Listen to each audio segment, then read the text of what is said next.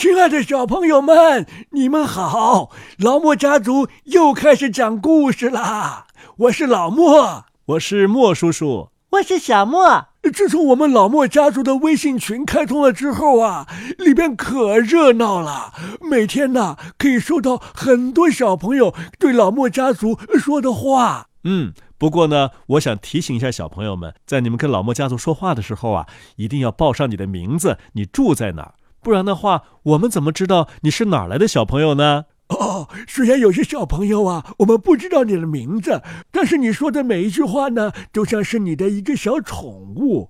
今天在节目当中，你听到自己的声音的话，就把自己的小宠物领回去吧。嗯，我发现我爸爸自从说了安徒生童话之后啊，说的每一句话呀，也都有了童话的色彩。那我们来听真正的童话吧，儿童说的话。大家好，老莫叔叔好，我叫 Joy。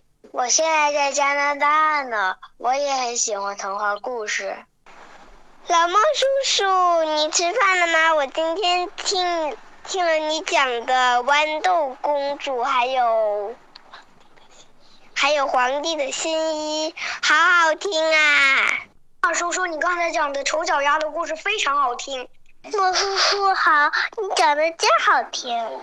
莫叔叔，我好喜欢听你的故事啊。莫叔叔，你讲的故事真好听哦！这都是问莫叔叔还有老莫家族好的小朋友，非常感谢你们对节目的夸奖哦！我们要更加努力，更加努力，再上层楼。莫叔叔，早上好，我是张庆涵，你下次能不能给我讲《三国演义》的故事呀？早上好，我是张静瑶，我想听《西游记》的故事，可以吗？这两个小朋友啊，听起来应该是姐妹或者是姐弟。一个呢想听《西游记》，一个想听《三国演义》。那他们晚上在家里边听故事的时候，不得打起来吗？不会的，不会的。一个拿爸爸的手机听，一个拿妈妈的手机听。这倒不重要，重要的是啊，你们点播的这两部作品呢，暂时不在我们的演播计划当中。因为我们最近主要是在演播安徒生爷爷的童话，所以呀，希望小朋友们在安徒生爷爷的童话当中来进行点播吧，这样你们的愿望会更快的得到满足的。莫叔叔，我四岁，还没有到五岁，我可以参加配音吗？莫叔叔你好，My name is Donna，I am seven years old。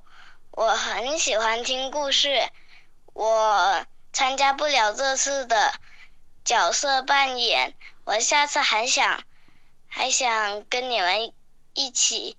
我很高兴参加你们的节目，我晚上再来挑选一个我非常喜欢的角色。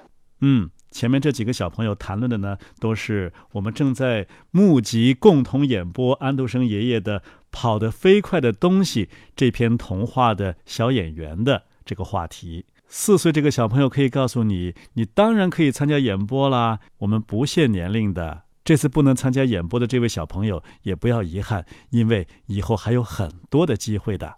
还有一位小朋友正在准备，我多希望你能够加入到老莫家族，和我们一起来演播童话呀！好了，欢迎大家继续到老莫家族微信群当中和节目和老莫家族进行互动。那今天我们选择的一篇安徒生爷爷的童话叫做《绿色的小东西》。这是一篇很有趣的，但是很耐人琢磨的童话。看看我们小朋友在听故事的过程当中，能不能想到这绿色的小东西到底是什么呢？那我们开始吧。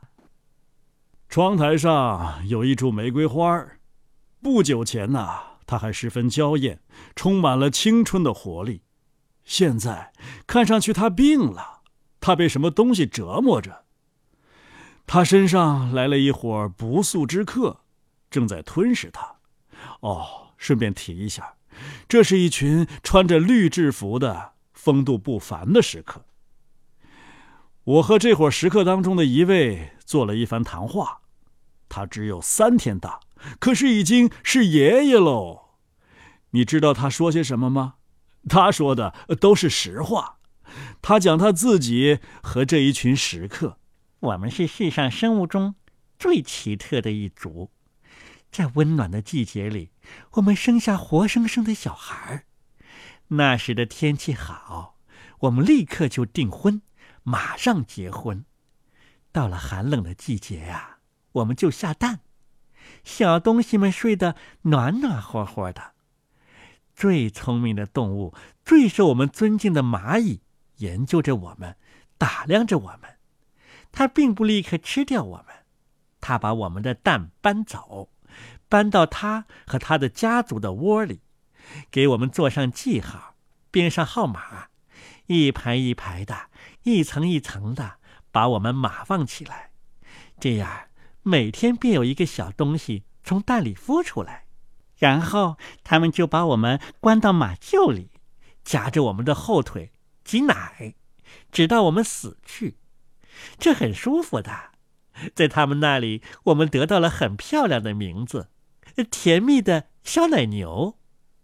一切具有蚂蚁那样材质的动物都这么叫我们，只有人类例外。这对我们是一种侮辱，在他们那里，我们丢了面子。您不能写点什么表示意义吗？您不能叫人类明白事理吗？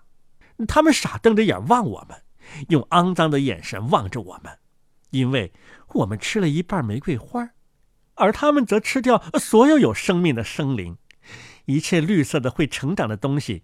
他们给我们取最卑下的名字，最叫人恶心的名字。我不说哦，我都快吐了。我不能说，至少我穿着制服的时候不说，而我总是穿着制服的。我呀，是出生在玫瑰花树叶上的。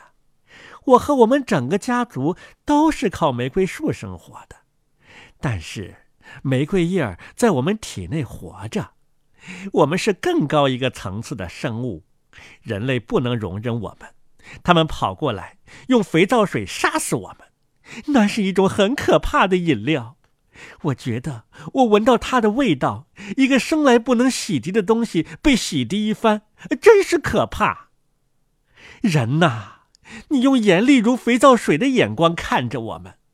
你呀，想一想我们在自然界里的地位，以及我们的能产奶、能生蛋的精致的器官吧。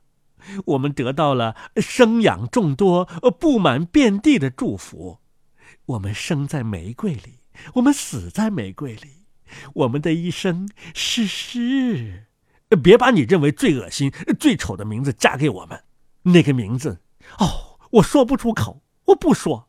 把我们叫做蚂蚁的奶牛、玫瑰树的兵团、绿色的小东西吧。而我作为人，站在那儿。望着那株玫瑰，望着那绿色的小东西，这小东西的名字我不说，不去触犯玫瑰树的住客。那是一大家子，有蛋有孩子的家族。我要用肥皂水来洗他们，因为我本是带着肥皂水和恶意来的。哈哈哈哈！现在我要用它来吹肥皂泡，然后凝视那五颜六色的泡沫。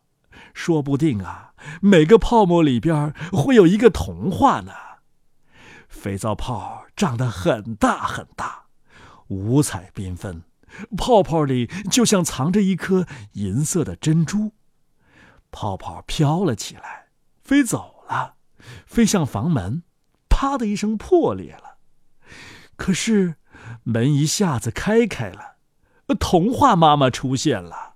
好了，现在。童话妈妈讲：“我不说名字，这绿色的小东西会比我讲的更好的。”呵呵呵，蚜虫，童话妈妈说道：“对任何东西呀，都要叫它的正确名字。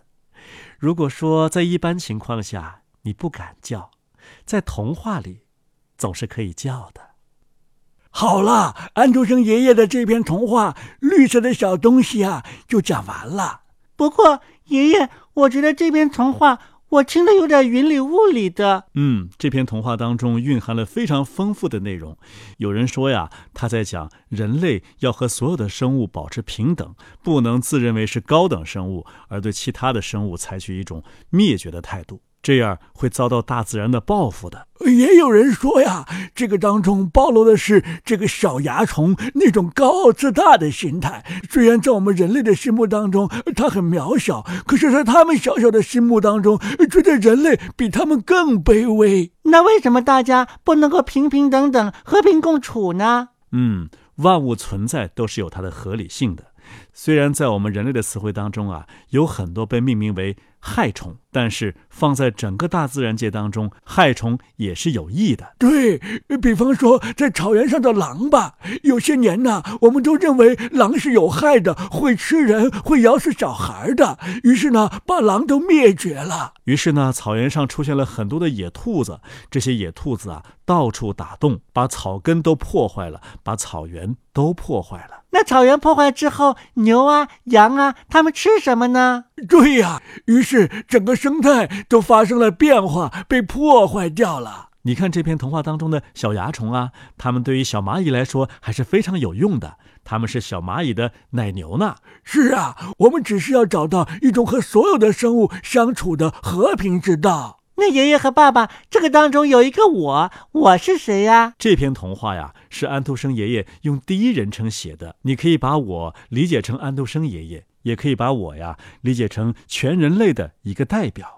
小莫，你还记得在另外的那篇童话《拇指姑娘》当中，最后小燕子还栖息在一个作家的窗户旁边。那个作家，我们也猜测，他是安徒生爷爷。安徒生爷爷在写童话的时候呢，经常把自己放到故事里去，让大家觉得是他在写故事，可是故事里也有他。嗯，这好巧妙啊！好了，小朋友们，今天的节目就到这儿了。但是关于这个故事，呃，绿色的小东西的思考啊。没有停止，你可以和你的爸爸妈妈一起来探讨一下这篇童话到底讲什么呢？好了，再见了，小朋友们，不要忘记参加我们的《跑得飞快的东西》这篇童话的演播哟！再见了，下期节目再见。